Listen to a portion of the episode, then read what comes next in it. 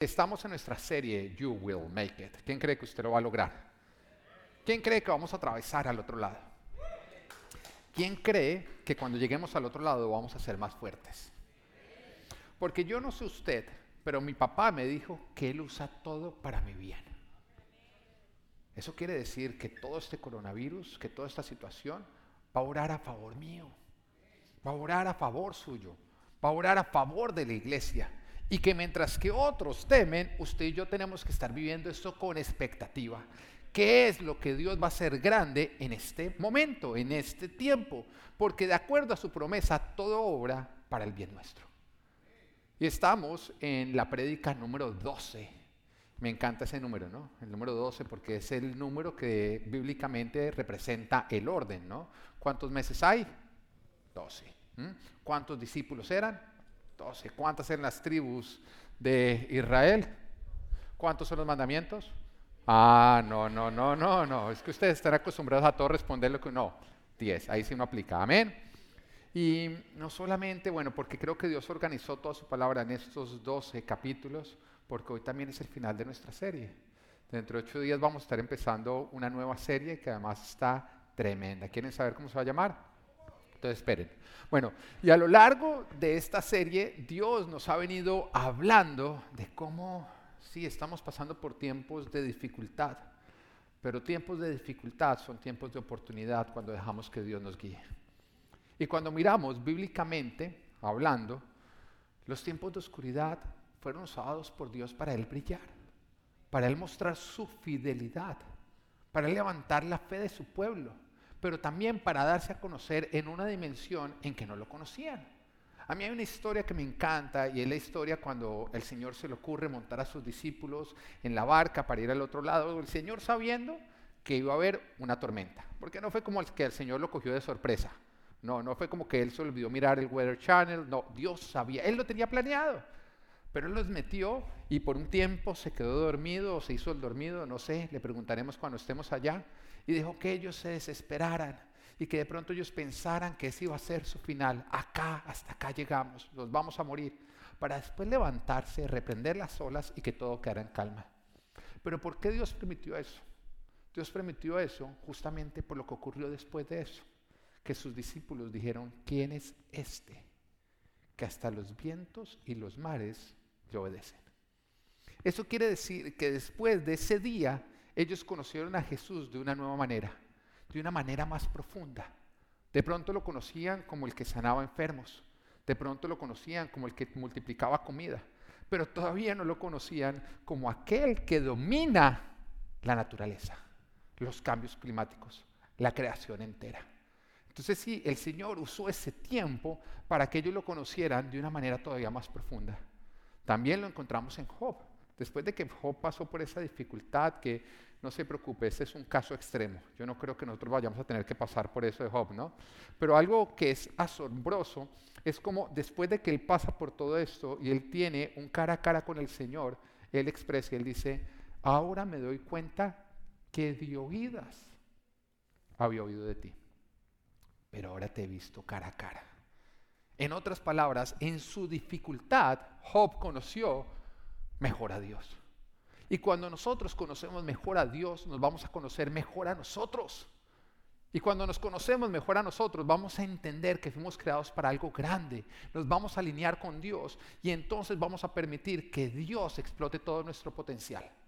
Porque tú fuiste creado para más que para lo que estás viviendo. Pero en la medida que tú conozcas más a Dios, vas a poder experimentarlo y explotar todo tu potencial. Entonces sí, Dios usa los tiempos difíciles para que lo conozcamos en una dimensión todavía más profunda. Dios está usando toda esta situación para que tú lo conozcas todavía en una dimensión más profunda. Con mi esposa, cuando pasamos por la infertilidad, que ya lo conté anteriormente, fueron siete años, ocho años de infertilidad, de esterilidad, y fueron, fue muy doloroso. Pero recuerdo cuando perdimos, porque finalmente quedamos embarazados y perdimos ese embarazo, después volvimos a quedar embarazados y perdimos el embarazo que una vez estaba escuchando una prédica y el predicador, como si supiera, porque una prédica online, el predicador como si supiera que estuviera hablando conmigo, dijo, puede ser que tú acabes de pasar por una pérdida, pero Dios va a usar todo esto para que tú lo conozcas de una manera más íntima. Y aunque en este tiempo parezca a Dios distante, realmente Él está cerca, te está invitando a una mayor intimidad. Y cuando Él me dijo eso, a mí hasta me dio piedra con el predicador. Porque yo dije, Dios está distante, ¿quién va a poder entender todo este dolor? Pero lo cierto es que ese fue un tiempo en el que mi esposa y yo pudimos conocer mejor a Dios y crecer en nuestra fe. Entonces tus tiempos o tus áreas de oscuridad, Dios las está usando para que tú lo conozcas a Él, conozcas de Él, crezcas en tu fe. Y eso va a ayudar a que tú conquistes todo lo que Él tiene planeado para ti. Que déjame decirte, los planes de Dios son grandes, los tuyos son pequeños. No importa qué tan grandes tú creas que son tus sueños, son pequeños cuando los comparas con los sueños que Dios tiene para ti. Pero también nos damos cuenta que fue en tiempos de oscuridad que Dios hizo visible lo invisible. O sea, Dios usó la oscuridad para hacer visible lo invisible. O para ser más específico, para hacer visible al invisible. Y de pronto es la forma en la que tú te vienes sintiendo. Que puede ser que tú eres visible para Dios, pero te sientes invisible para los demás que de pronto tú has creído lo que Dios ha declarado sobre tu vida, pero te cuesta trabajo creer o ver que otros lo crean contigo. Pero esta es la historia de David, porque fue solamente hasta Goliat que David se hizo visible. Antes de Goliat, David era supremamente invisible. Había sido visto por Dios, pero era invisible para todos los demás. Porque hasta su propio papá, su propio papá no lo veía. Su propio papá lo menospreciaba, tenía pocas expectativas de él, o de pronto ninguna. Y nos cuenta la historia que un momento en que papá Dios mandó al profeta Samuel a la casa de Isaí, el padre de David, porque el Señor tenía como propósito ungir al que sería el próximo rey de Israel. Y cuando llegó el profeta, viene con este mensaje de Dios, con este encargo, con ese propósito, y llama a Isaí y le da una instrucción clara. Le dice, Isaí, necesito que me traigas a todos tus hijos. Isaí le dijo, ya vengo, y trajo a siete. Pero había un problema, él no tenía siete hijos, tenía ocho. Pero nada más trajo a siete. Porque ni siquiera llamó a David. Seguramente pensó, ¿para qué perdemos el tiempo? Es claro que David no tiene lo que se requiere para ser padre, eh, para ser rey. ¿Para qué lo ilusionamos al chino? Más bien dejémoslo por allá distraído. Y no llamó a David. El papá lo descartó desde antes de que el profeta hablara. Pero también nos cuenta la historia, nos cuenta la palabra que cuando Samuel, el profeta, vio a los siete que todos tenían apariencia de rey, todos pura apariencia de rey. Y cuando él miró uno, otro, otro, otro, Dios le dijo, no, ninguno de ellos es. Así que el profeta, sintiéndose como un momentico, ¿qué pasó? Venga, Isaí, ¿usted está seguro de que acá están todos sus hijos? Porque ninguno de ellos es. Isaí miró y dijo, sí, no falta nadie. ¿Quién podrá faltar? David, ¿falta alguien? No, pues falta ese David, pero pues ese es el menor, ese no sirve para rey. Lo tengo ahí cuidando las ovejas. Y Samuel dijo, no, pues llámelo porque ¿qué más hacemos? y lo llaman y resulta que Dios lo había visto. Cuando él era invisible para todos, él era visible para Dios.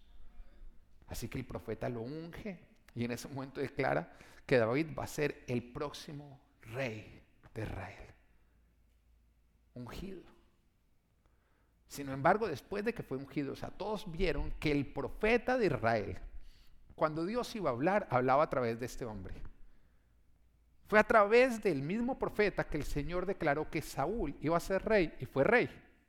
O sea, cuando, cuando Samuel decía, tengo un mensaje para ti, era Dios el que te iba a hablar. Pero nos damos cuenta de que después de que Samuel unge a David y declara que va a ser el próximo rey, el papá y los hermanos de David seguían sin verlo.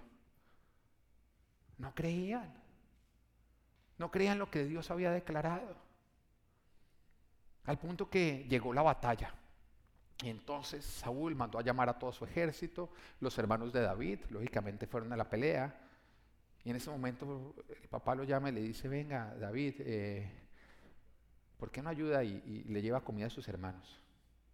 Era la forma como el padre veía a David, como, como, como el lleva comidas. como el mensajero. Había sido ungido por Samuel, el profeta, siendo declarado que sería el próximo rey.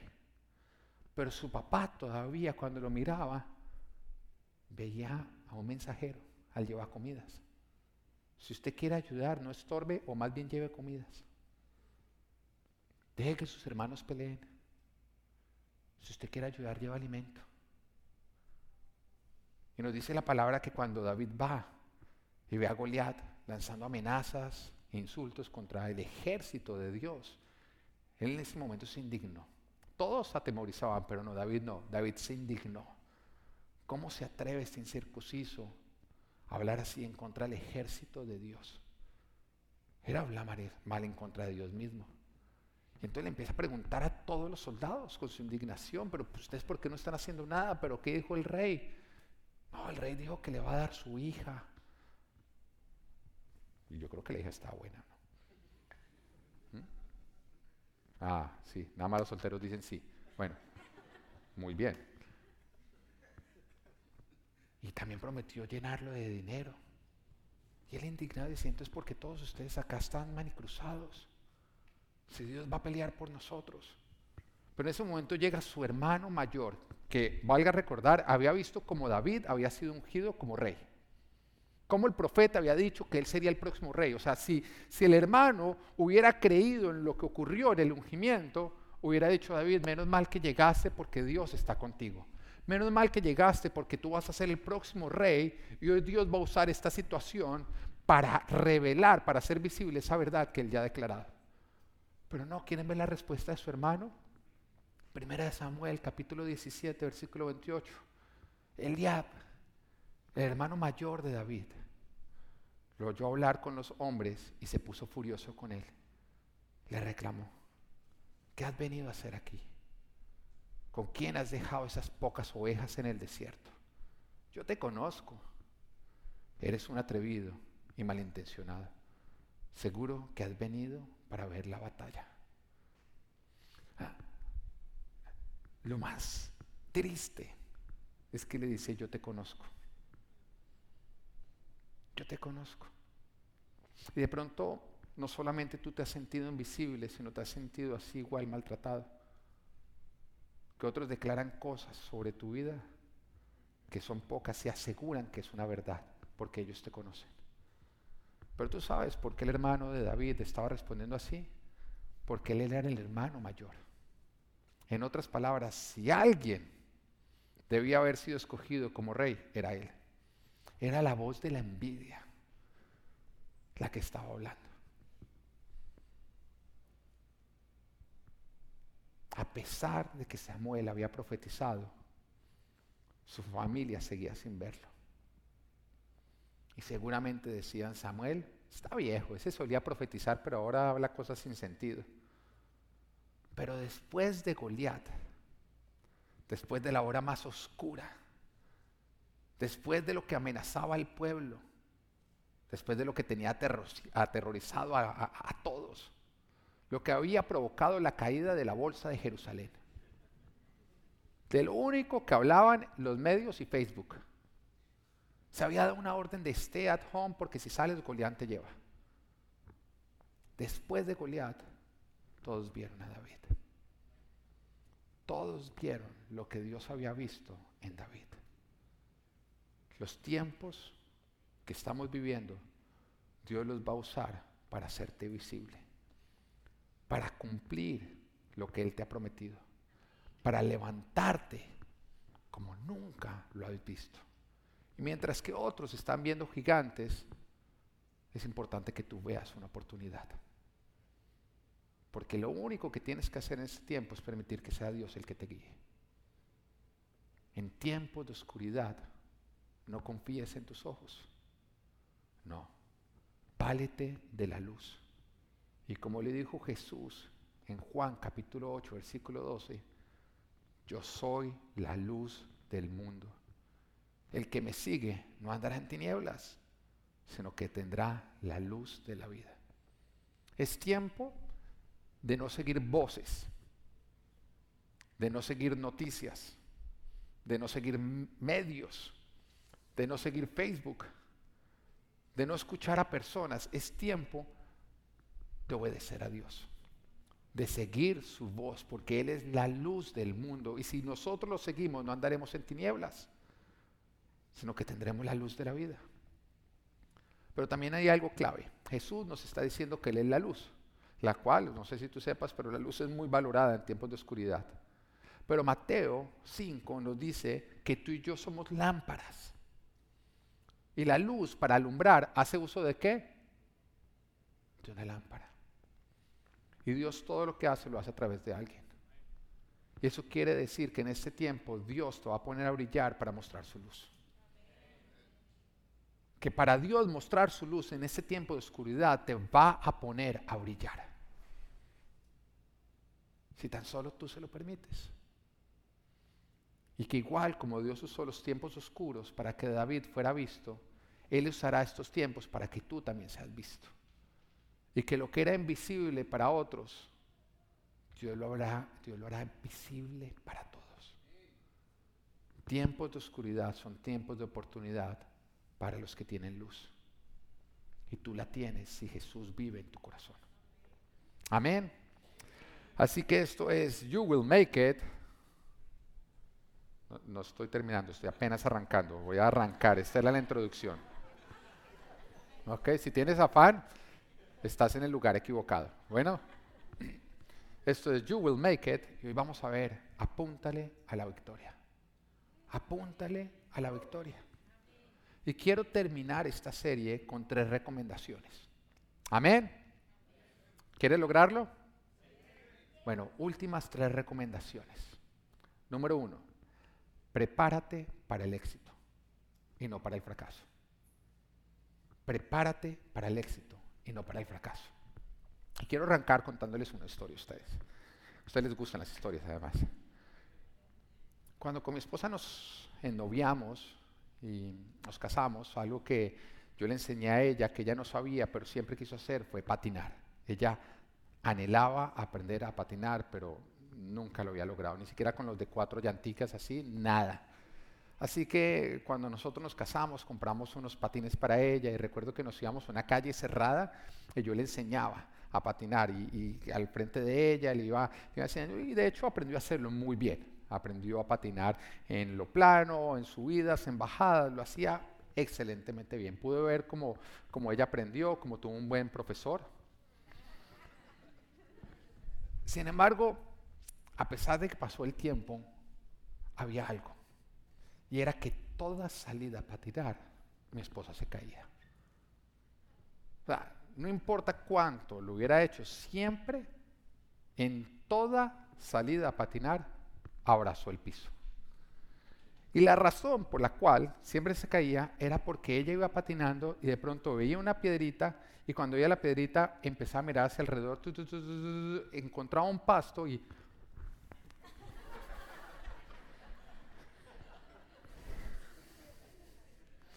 Yo analizaba y yo decía, amor, o sea, tú, tú no te estás esforzando por no caerte, tú te estás esforzando por cómo caer.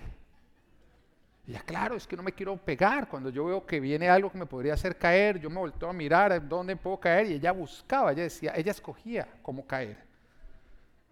Y parecía como si eso fuera a ser prudente, estar a salvo. Pero lo cierto es que tú puedes aprender a no caerte o a caer pero no puedes hacer las dos. Era algo que yo le trataba a ella de, de, explicar. Nunca vas a aprender a no caerte si estás planeando caerte. Tú puedes aprender a no caerte o puedes aprender a caer. Pero si tú planeas cómo caer, siempre caerás. Hay algunos que antes de arrancar ya están planeando cómo van a caer. Tú puedes aprender a caer o puedes aprender a no caerte. La pregunta es a qué le estás apuntando. ¿A qué le estás apuntando? Porque cuando miramos la historia de Nehemías, que es justamente la que venimos estudiando a lo largo de toda esta serie, podemos ver que Nehemías nunca se preocupó por planear qué pasaba si su plan fallaba. Él no perdió el tiempo. No, él había pasado el tiempo más bien orando y planificando cómo obtener la victoria, como si esta fuera inevitable. ¿Por qué? Porque todo el que tiene un plan B lo va a usar cuando el plan A se complique. Todo el que tiene un plan B lo va a usar cuando el plan A se complique. En otras palabras, tú arrancas el plan A. Y cuando venga la oposición, que va a venir, si lo que tú estás por hacer vale la pena, la oposición va a venir o no. Porque el diablo va a intentar frenar todo lo que es valioso. Entonces, tú arrancas el plan A y cuando viene la oposición, si tú tienes un plan B, ¿qué haces? Pues renuncias a A para irte más bien por B. El éxito se alcanza superando los obstáculos. Y los obstáculos son parte del camino cuando tú vas hacia una victoria. Y tener un plan B es decidir que no vas a llegar a la meta desde antes de arrancar. Hace varios años atrás llegó una pareja y con mi esposa les empezamos a dictar consejería, ellos tenían planes de casarse, entonces los empezamos a,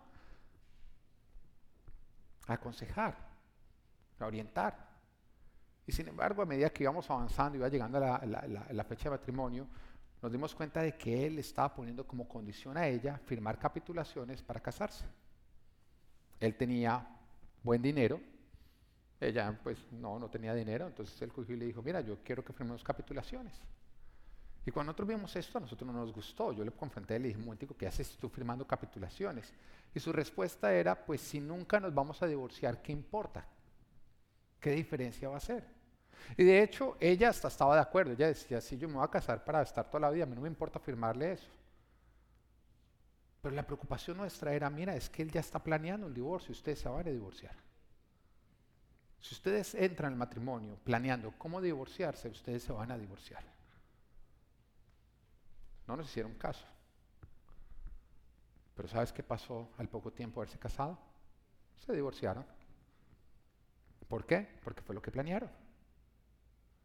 La palabra nos dice en Santiago capítulo 1 versículos 6 al 8, dice, pero que pida con fe, sin dudar, porque quien duda es como las olas del mar, agitadas y llevadas de un lado a otro por el viento. Quien es así no piense que va a recibir cosa alguna del Señor es indeciso e inconstante en todo lo que hace. El indeciso es el que tiene plan A, plan B y plan C. Y ese es un inconstante. Ese no va a lograr nada.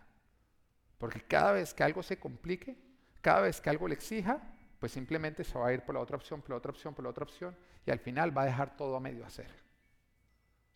Así que recuerda, o tú le apuntas a la victoria,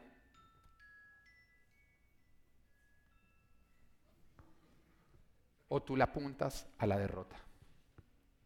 Así que decide a cuál, porque solamente le vas a poder apuntar a una de las dos. Amén. Punto número dos. Entonces lo primero es planea para el éxito, no para la derrota. Amén. ¿Le habló a todos? Eso es en todas las áreas. El que se casa de una vez planeando cómo se va a divorciar, no pierde el tiempo, no se case. El que arranca una empresa planeando cómo va a caer en bancarrota, no se meta ahí. Métase simplemente pensando que o llega la victoria o muere intentándolo. Amén. Punto número dos. Debes estar dispuesto a pedir ayuda. ¿A quién les cuesta acá pedir ayuda? A veces cuesta, ¿no? ¿Mm? A veces cuesta, pero para tú llegar a donde Dios te quiere llevar, tú tienes que estar dispuesto a pedir ayuda. Solo no lo vas a lograr. Y cuando miramos la historia de Nehemías, nos damos cuenta que una de sus osadías más grandes fue atreverse a pedir ayuda. Y no a cualquiera, le pidió ayuda a un rey pagano que tenía poder de vida o poder de muerte. O sea, podía matarlo simplemente porque no le agradaba lo que le había pedido. Si al rey no le parecía bien, ese día estaba las pulgas y Nehemías le estaba pidiendo un favor y el, el rey le daba mal genio, lo mandaba a matar. Pero Nehemías sabía que él solo no podría alcanzar lo que Dios lo estaba llamando a alcanzar, que él necesitaba ayuda. Y parte de la provisión de Dios incluye proveerte personas que te van a servir de ayuda. Vayamos al inicio de la creación. El Señor crea a Adán. Y después de que lo crea, lo empieza a llenar de propósito. Y le dice, mira, te pongo en el jardín, tienes que administrarlo todo, tienes que ser el administrador de la creación. Tienes que ponerle nombre a todos los animales. Todo lo creado lo someto a ti. Y después de que le entrega todo el propósito, el Señor se queda mirándolo y le dice, oiga, no es bueno que el hombre esté solo. Que en otras palabras es, oiga, esta vaina le va a quedar grande a él. Entonces el Señor dijo, no, venga, le voy a hacer una ayuda, una ayudadora, una ayuda idónea. Y le creó a Eva. Ahora quiero hacer un paréntesis. Mujeres, esos son ustedes en nuestras vidas. Una buena ayuda idónea es aquella que hace más fácil para nosotros el cumplir el propósito de Dios que Dios nos ha dado. ¿Mm? Entonces tienen que entenderlo. Cuando uno está casado quiere decir, uy, ahora vamos a poder llegar más lejos porque estoy acompañado, tengo una ayudadora.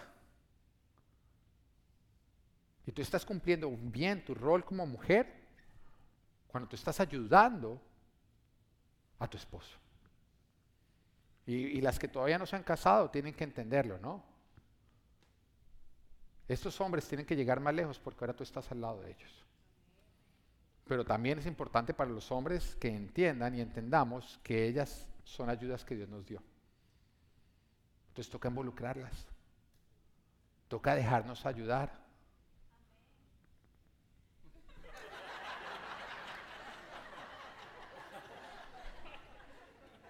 Esta predica me va a costar. Pero no siempre toca dejarnos. No, mentira. Mm.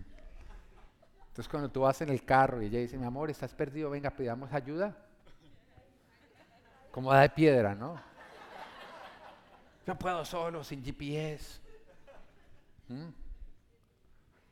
Es bueno que nos dejemos ayudar. Ahora, hay algo diabólico, mujeres. Y él, yo te lo dije, pilas con eso, eso es del diablo, eso es el patas. ¿Ah? Se lo dije, ¿no? Pero como no oye, no, uno es sincero a la izquierda. Pero sí, parte de la provisión de Dios para que nosotros alcancemos lo que ese propósito que nos ha entregado es darnos personas que nos sirven de ayuda. Y hay muchos que no alcanzan el éxito simplemente porque no se atreven a pedir ayuda. Y no pedir ayuda es igual a rechazar el ser ayudados. ¿Lo estás entendiendo? No pedir ayuda es igual a rechazar la ayuda. Y la palabra nos dice en Santiago capítulo 4 versículo 2, no tienen porque no piden. Así que cuando usted le va a decir a Dios, es que ¿qué es que tú no me mandaste a nadie a que me ayudara? El Señor te va a decir, ¿usted ya pidió ayuda? No tienen porque no piden. Uno de los requisitos para poder llegar al éxito es reconocer que necesitamos ayuda. Que no solamente necesitamos pedirle a Dios, no, necesitamos pedirle a otras personas. Nehemías le pidió a un rey pagano, porque es que hay veces que creemos que la ayuda simplemente va a venir del pueblo de Dios. Pero para ser exitoso tú tienes que ser lo suficientemente humilde y valiente como para pedir ayuda porque nadie llega lejos solo. Nadie construye lo grande solo. Como dice el dicho, quieres llegar rápido, es solo, quieres llegar lejos, ve acompañado. Ahora, no supongas que alguien no quiere ayudarte sin antes preguntarle. Porque cuando tú no pides ayuda, tú estás respondiendo no por la otra persona. Y antes de preguntar, o sin preguntar, la respuesta siempre va a ser no. Y tú la estás dando. Recuerda, parte de la provisión de Dios es proveerte personas que están dispuestas a ayudarte. Así que no tengas miedo de pedir ayuda. Hoy uno le sorprende ovejas que se meten en unos problemas y uno ni se entera. Cuando uno se entera ya es tarde. Y uno va y le dice, oye, pero, ¿por qué no dijiste nada? ¿Por qué no pediste ayuda? ¿Y sabe qué respuesta dan? No, pastor, es que yo no quería molestarlo, es que usted anda muy ocupado. Y digo, es que ¿acaso no me dedico a esto? Eso es como no ir al doctor cuando estás enfermo porque el doctor está muy ocupado. No, no quería molestarlo con mi enfermedad. O sea, se los voy a aclarar. Mi esposa y yo nos metimos de pastores porque queremos pastorear ovejas. Amamos las ovejas. Estamos dispuestos a trabajar con las ovejas. Y todos los líderes de esta iglesia aceptaron el liderazgo porque también están dispuestos. Y si hay un líder o un pastor que está muy ocupado para encargarse de su oveja, pues que deje el pastorado del liderazgo. Así que que se caiga la mentira de que no pedía ayuda porque no quería molestar al pastor o porque el pastor anda muy ocupado. Y yo digo, oiga, ¿acaso no doy mi número de celular en las prédicas online?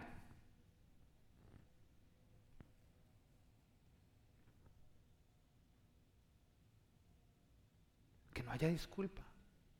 Matrimonios que están pasando por dificultades y la iglesia no se entera. Pero después se divorcian y culpan a la iglesia. Empezaron a tener problemas y se apartaron. Personas pasando por cosas difíciles y la iglesia ni se da por enterada. Pidan ayuda. Y, yo le quiero decir a los, a, los, a los casados, el matrimonio es hermoso, pero no se construye solos. Necesitamos de otros matrimonios. Yo veo que los matrimonios que más crecen para ser saludables son aquellos que en vez de tratar de hacerlo solos, vienen las personas correctas, porque tampoco está bien ventilarlo a todo el mundo, no. Pide ayuda a las personas correctas. Que vienen a los líderes, que vienen a mi esposa a mí, nos dicen, mire, tenemos inconvenientes. Hay, hay parejas que vienen y me dicen, mire, llevamos una semana sin ponernos de acuerdo, llevamos peleando, ok, sentémonos, y salen amándose, felices, contentos, diciendo, no, es lo mejor, la consejería es lo mejor.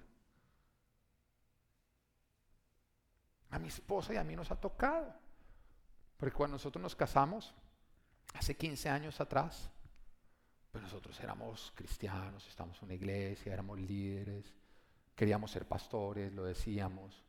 Entonces creíamos que, nuestro matrimonio tenía que arrancar perfecto desde el principio, porque es que a veces uno cree que un pastor es una persona perfecta que Dios puso de pastor, y resulta que es una persona común y corriente que Dios, por su gracia, puso de pastor. Y, y ustedes a veces le exigen a uno como pastor, ay, si el pastor haciendo eso, si uno no fuera imperfecto, uno sería un pésimo pastor porque no los entendería a ustedes. Entonces Dios cogió a alguien tan imperfecto como cualquiera de ustedes y lo puso de pastor y uno es ahí, pero ¿por qué yo pastor? y otros más espirituales que yo. Y yo dijo, no, porque es que así de esa manera usted los va a entender y entonces los va a amar y los va a ayudar. Y cuando ellos digan, yo hice, yo pensé, yo usted los va a entender y va a decir, sí, sí, a uno le pasa eso. Entonces, si tú a veces exigieras, no, yo quisiera un super pastor, que cuando él se pusiera enojado, él escribirá poesía. Hay algunos que creen que así son las, las peleas en la casa del pastor. Amada mía, varón de Dios, no saquemos la basura porque entonces va a ser... No, así no es. Uno va mejorando, ¿no? Pero si uno fuera perfecto, entonces tú estarías pidiendo un pastor que en vez de entenderte te juzgaría. Si ves que hay veces que pedimos exactamente lo contrario de lo que nosotros necesitamos. Así que cuando usted vea a sus pastores imperfectos, dele gracias a Dios. Ay, gracias Señor, porque no soy el único imperfecto. ¿Mm? Porque cuando yo quería ser pastor y yo estaba ahí sentado y el Señor me... Ya me salía el tema, pero qué importa. Estaba yo ahí sentado yo quería ser pastor, ¿no? Yo, yo miraba al pastor y es que acá, acá arriba uno se ve bonito, ¿no? Con la aureola, las alas, el arpa. Entonces yo veía así, yo atrás, ¿cuál arpa, mejor dicho? Y acaso, mejor dicho, pandereta. Y uno veía como tan perfectos arriba que yo decía, no, pero de aquí a que yo sea como él, no, ¿cuándo va a poder ser pastor? Y después entendí que todo es por la gracia de Dios. Y que el cristianismo no es acerca de personas perfectas, sino personas desastrosas que siguen a un Dios perfecto, porque Él pagó el precio de nuestra imperfección. Pero bueno, entonces estábamos hablando algo de mi esposa y yo, ¿no? Entonces nosotros empezábamos con el llamado de que queríamos ser pastores y, y entonces empezamos a tener problemas en nuestro matrimonio hace 15 años. Y siempre que llegamos a la iglesia nos decían, ¿y qué? ¿Cómo va su matrimonio? Bien, bien, súper bien, súper bien. Cójame la mano, así no quiera, cójamela, cójamela. Entonces usando una, o sea, vistiéndonos de apariencia, ¿no? Aparentando. Y creíamos, y en la casa no era que no nos esforzáramos, en la casa llegábamos e intentábamos, bueno, vamos a no pelear esta semana, bueno, entonces ¿para dónde te vas? Porque estábamos juntos, eso era imposible. Y no pedíamos ayuda.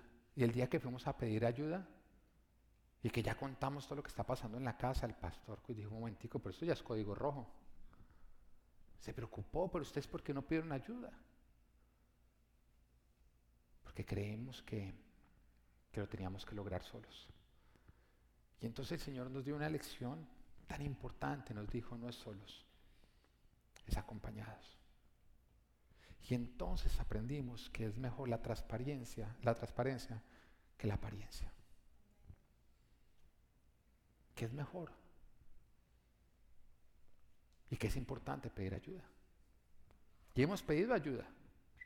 Yo le he contado acá, recuerdo una vez que no nos podíamos poner de acuerdo. Entonces yo la llevé donde mi pastor, el pastor Frank, para que le hiciera entender que estaba equivocada y la apoyó.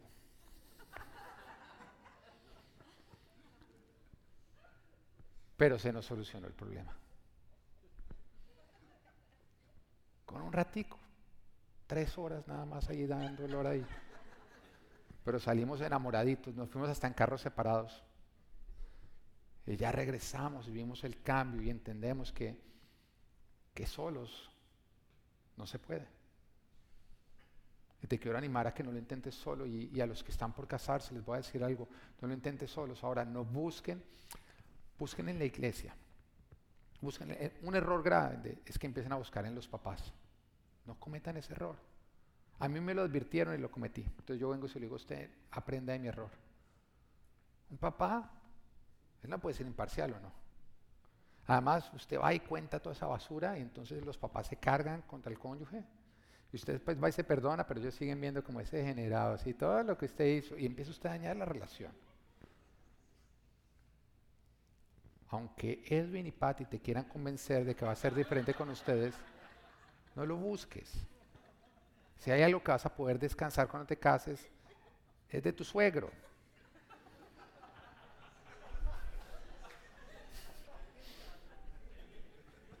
Bueno, pues acá yo le hablo a todo el mundo, no a nadie en específico, ¿no es cierto? Mira, el diseño de Dios es que dependamos de Él, pero también que dependamos los unos de los otros. Gálatas 6.2 dice, ayúdense unos a otros a llevar sus cargas y así cumplirán la ley de Cristo. En otras palabras, si no nos ayudamos los unos a los otros a llevar nuestras cargas, ¿qué no vamos a poder cumplir? La ley de Cristo, pero la palabra de Dios nos dice que que, la palabra de Dios es fácil de cumplir. Pero al mismo tiempo nos dice que solamente va a ser fácil si nos ayudamos los unos a los otros. O sea, lo que es fácil, tú lo haces imposible cuando no pides ayuda. Sin ayuda no vas a poder cumplir la ley de Cristo, no vas a poder cumplir su orden, no vas a poder cumplir su propósito, el propósito que Él tiene para tu vida. Ahora, una de las razones o las dos razones por las cuales la gente no pide ayuda, la primera es por miedo, ¿no? Que te digan que no. Pero si tú no preguntas, tú mismo estás decidiendo que no te van a ayudar. Y la otra es por orgullo. Creer que puedes solo. Es orgullo. ¿Y qué produce el orgullo? Destrucción. La palabra te está diciendo a ti que si tú por orgullo no pides ayuda, estás caminando a la destrucción. Yo les he contado en las últimas prédicas también acerca de mi hermana, yo soy un hermano súper orgulloso, que mi hermana es atleta, ¿no? que es la, es la colombiana más rápida de Miami. Perdón, la mujer más rápida de Miami y es la colombiana más rápida que hay ahorita en lo que son carreras de atletismo. Y ella le hacía una entrevista y, ella arrancó al principio a, correr sola pero un momento en que ella pues contrató un, un instructor y este le empezó a ayudar. Entonces le decían, ¿qué hubiera pasado si tú no hubieras conseguido un entrenador? ¿Dónde estarías? Y ella respondió, me encantó su respuesta porque ella dijo, yo estaría lesionada. Hay muchos que están lesionados porque no piden ayuda. Sin ayuda vas a terminar lesionado. En lugar de obtener el éxito, vas a obtener una lesión. Así que pide ayuda. Amén. Lo que nos lleva al punto número 3 y también punto final de esta prédica. Persevera hasta el final. Si tú quieres obtener la victoria, persevera hasta el final. Ahora, con esto estoy terminando la serie, pero también cuando miro atrás a esta misma serie, me doy cuenta que de pronto este fue el punto más repetido, que más he repetido a lo largo de la serie. Varias veces lo he dicho. Ahora, si lo repito es porque es que importante. Y si es lo que más he repetido es porque es lo más importante. Es algo que tienes que entender. Que Dios tiene grandes cosas para ti. Pero si tú no perseveras en alcanzarlas, tú estás decidiendo no alcanzarlas. Tienes que perseverar hasta el final.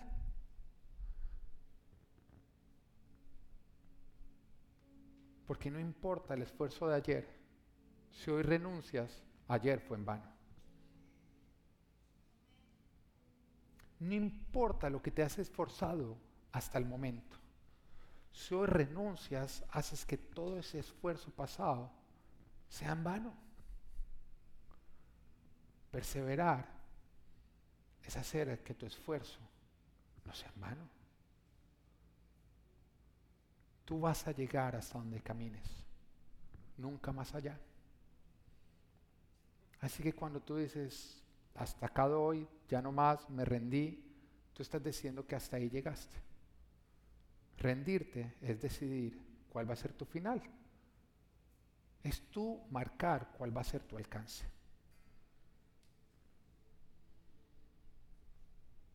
Rendirte es decidir fracasar. Es decidir que no vas a alcanzar la victoria. Y cuando miramos la historia de Nehemías, nos damos cuenta que a Nehemías no le tocó fácil. No, él vivió persecución, amenazas de muerte, burlas. Oiga, además un pueblo que le encantaba hacer lo malo. Donde se aprovechaban los unos de los otros. Unos se enriquecían a costa de empobrecer a los demás. Donde se esclavizaban entre ellos. Donde insistían en el pecado por el cual inicialmente habían sido deportados. Se daban en matrimonios con personas de otros pueblos, que era algo que Dios había hecho que no podían hacer. Y respetaban el templo, lo sagrado.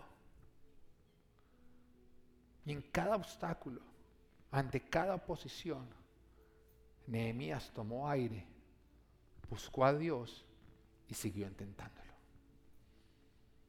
Pero hay otra historia, otra historia que tomó, o tomó un rumbo diferente a esta. Y fue la historia de Moisés. Porque Moisés también lidió con un pueblo rebelde. Y parece que lidiar con la rebeldía de otros o personas que hacen más difícil nuestra tarea es como algo que viene, como que es parte del paquete, ¿no?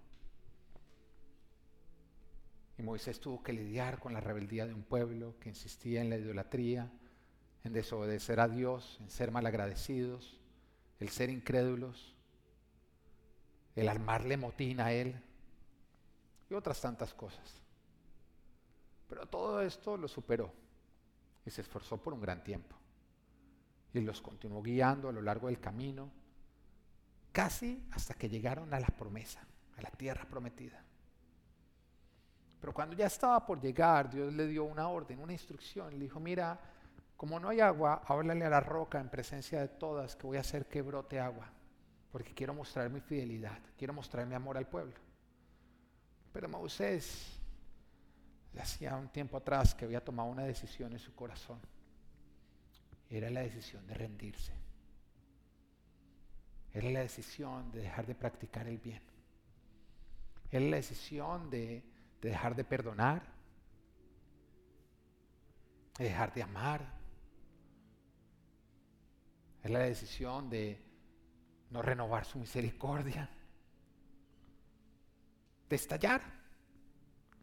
Y cuando Dios le da la instrucción de hablarle a la roca, debía hacer algo lindo, ¿no? Él lo que hizo fue usar ese lugar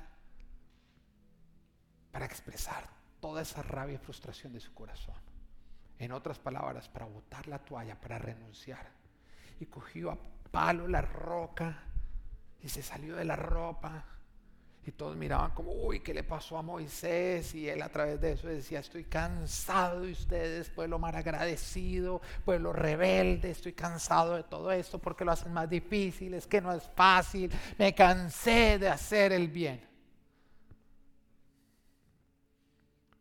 Ahora Dios lo perdonó, claro que sí. Pero cuando Dios vio eso, dijo, Moisés, hasta acá vas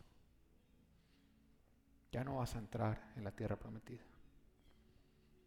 Perdiste tu promesa porque te cansaste de hacer el bien.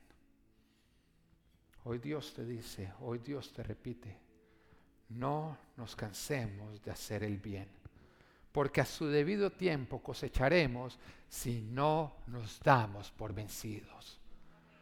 No te canses de hacer el bien. Puede ser que vengas agotado Puede ser que ya quieras botar la toalla. Puede ser que ya te aburriste de hacer las cosas a la manera de Dios y que vengas pensando hacerlas a tu propia manera.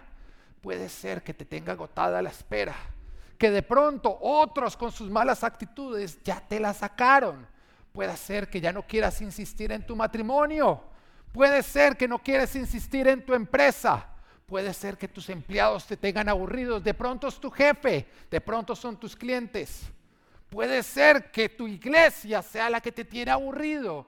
Pero hoy el Señor te dice, no te canses de hacer el bien, porque si perseveras, si no te das por vencido, si no botas la toalla, si no golpeas la piedra, tú cosecharás mis promesas. Lo que te he prometido, lo podrás ver y recibir. Que no te quedes por fuera por renunciar a lo que te he llamado. Esto es You Will Make It. Amén.